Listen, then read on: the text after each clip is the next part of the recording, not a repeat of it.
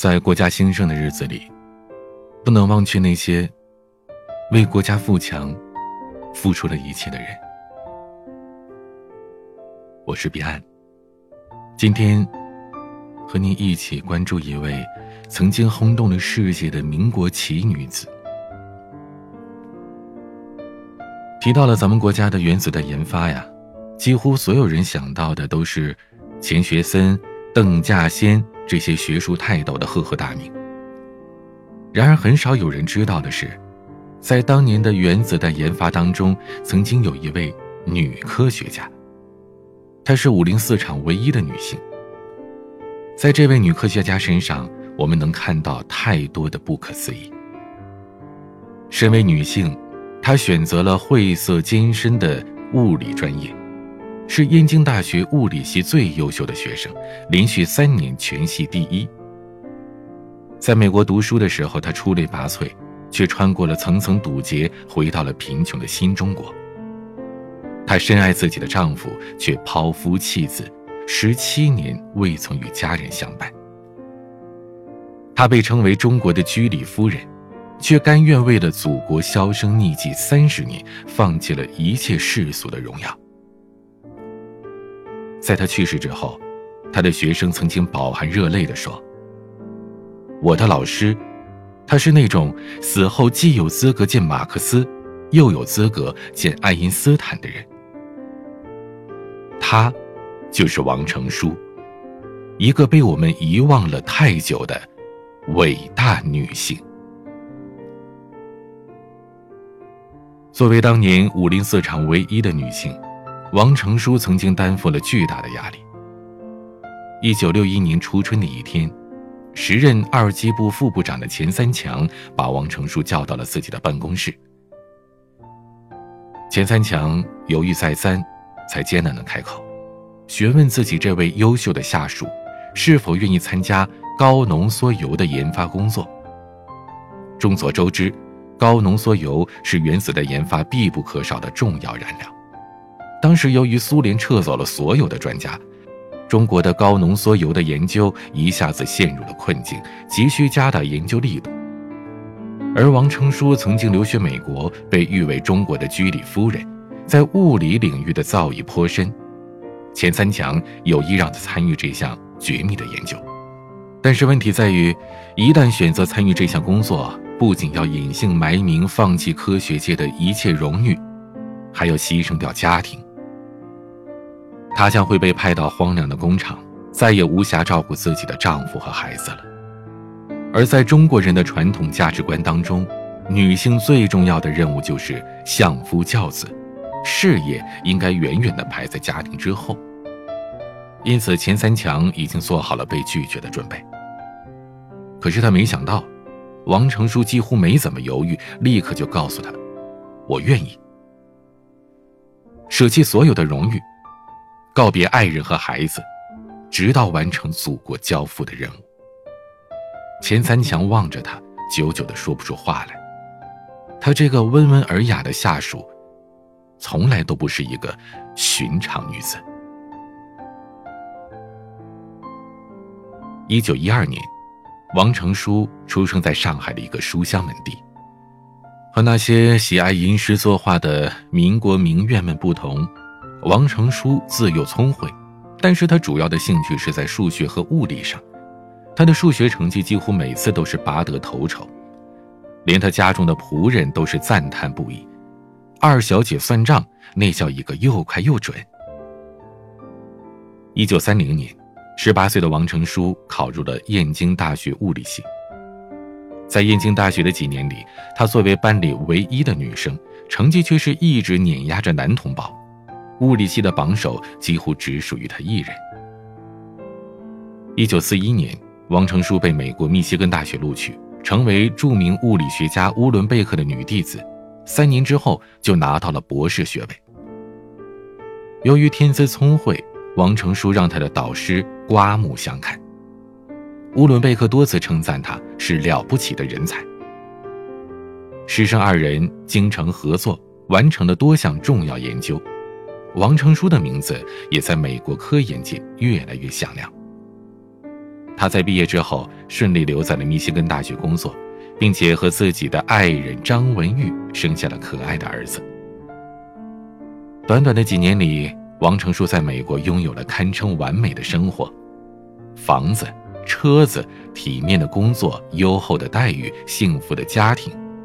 这对于任何一位女性而言，都应该对生活的状态感到满足了。但是，在一九四九年，王成书却坚决要辞职回国。他甚至连儿子的美国国籍都毫不犹豫地舍弃了，只求全家能够离开美国。只因为他得知，在遥远的大洋彼岸，新中国已经成立了。可他却未曾想到。这条回国之路，他足足走了七年，才走完。为什么？因为美国不愿意放他们回去。中美关系在那个时候非常的僵持，美国政府严重限制中国科学家回国效力，而王成书作为出色的物理学家，正属于美国政府严盯谨防的对象。甚至连他在美国的朋友都不理解他的选择，在美国有车有房，为什么要回到那时贫穷落后的中国呢？然而，王成书想的却是，正是因为祖国如此贫弱，才需要自己回国报效。正如他多年之后告诉自己学生的：“我就是要为国家做贡献，我不能等人家把中国建设好了再回来。”为了躲过美国的监视和检查，他悄悄购买了很多科研资料，想尽各种办法分批寄到中国。一九五六年，在经过了长达七年的漫长拉锯战之后，王成书终于如愿以偿地回到了故土。刚一回国，王成书就感受到了国内外巨大的差距。在美国，他住的是花园洋房，开的是小轿车。而回国之后，他住的是简陋的楼房，每天都要挤公交。可即便如此，王成书也甘之如饴。他几乎成为了一个工作狂，疯狂地扑在科研工作上，没日没夜地钻研资料，希望能够尽快地为国家做贡献。在短短的几年时间里，他以国家的需要为己任，为核热聚变研究奠定了良好的基础。然而，一九六一年，钱三强提出让他前往五零四厂，这意味着他要在浓缩铀这个新领域进行艰苦的开拓了。从零开始，再度拼搏，这对一个已经五十岁的女性而言是何其的艰难。可她却二话不说，抛开了过去所有的荣誉，立刻跑到了浓缩铀的工厂去报道，而这一去。就是三十年的隐姓埋名，就连她最深爱的丈夫，也不知道她究竟去了哪里。在浓缩铀工厂，王成书巾帼不让须眉，让所有的男性科学家都大吃一惊。这个出身富裕人家、曾经留学美国的女子，身上没有一点娇惯之气，做起工作来比男人还要拼命。他依靠自己深厚的物理学基础，迅速地掌握了关于浓缩铀的科研知识，昼夜不休地进行着研究。这种高度用脑的生活状态，使王成书迅速苍老。原本在同龄人当中看上去显得年轻的他，在两三年内增添了不少白发，看上去仿佛老了十岁。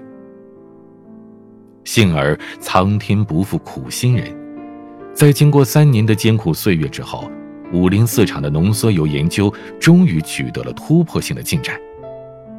一九六四年十月十六日，中国第一颗原子弹成功爆炸，震惊世界。王成书流下了激动的泪水。不过，这项伟大的功绩虽然已经实现，可他的使命却还远远没有结束。中国有太多的机密性科研任务，这注定了王成书只能继续当无名英雄。他陆续参与了多项重大科研，却并不能出席任何国际会议，没有办法获得任何学术界的赞誉。一九九四年六月十八日，积劳成疾的王成书病逝了。无论是在他生前还是死后，都显得是那样的沉默与寂静。他为国家和人民奉献了一辈子。却没有得到应有的鲜花和掌声。他临终前唯一的遗愿，就是把自己全部的积蓄都捐赠给希望工程，帮助贫困的孩子读书。暮雪朝霜，勿改英雄义气。三十年的隐姓埋名，大半生的清贫孤寂，换来的。是国家的繁荣和昌盛。王成书虽为柔弱女子，却担得起“英雄”二字。以上就是今天分享给各位的文章。王成书，相信几乎所有人都和我一样。是第一次听到这个名字，但是看了他的生平经历，了解了他不平凡的传奇人生，我相信所有人都会佩服他。不仅佩服他在事业上、专业上的造诣，更佩服他的是舍弃一切，为了国家。也许在现如今。我们生活在和平国度里的这些人们，不需要为了国家抛头颅洒热血，但为了国家去付出、去拼搏，在必要的时候站到我们应该站到的位置，发出我们应该发出的声音，维护我们需要维护的国家尊严。这是我们每一个人都要做的。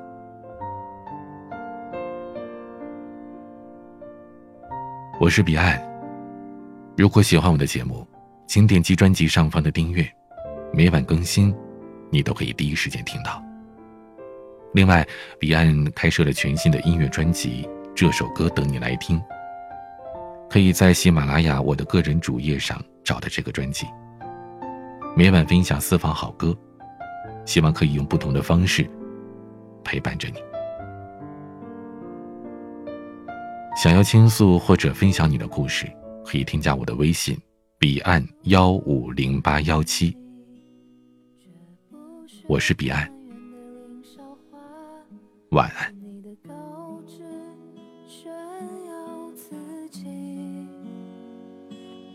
如果爱你，却不是痴情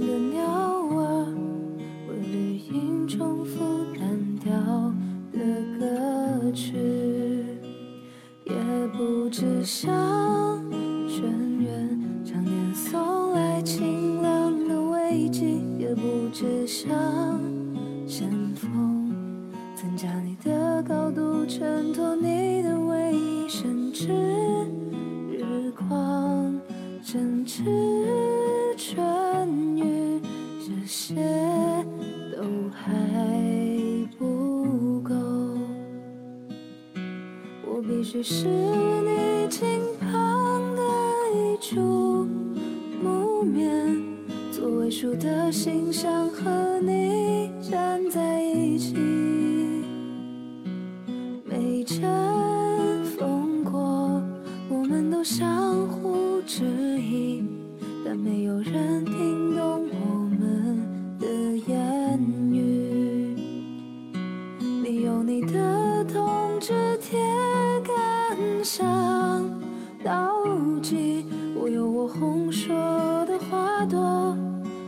沉重的叹息，我们分担寒潮风雷雨里，我们共享无爱流岚与红泥，仿佛分离却又相。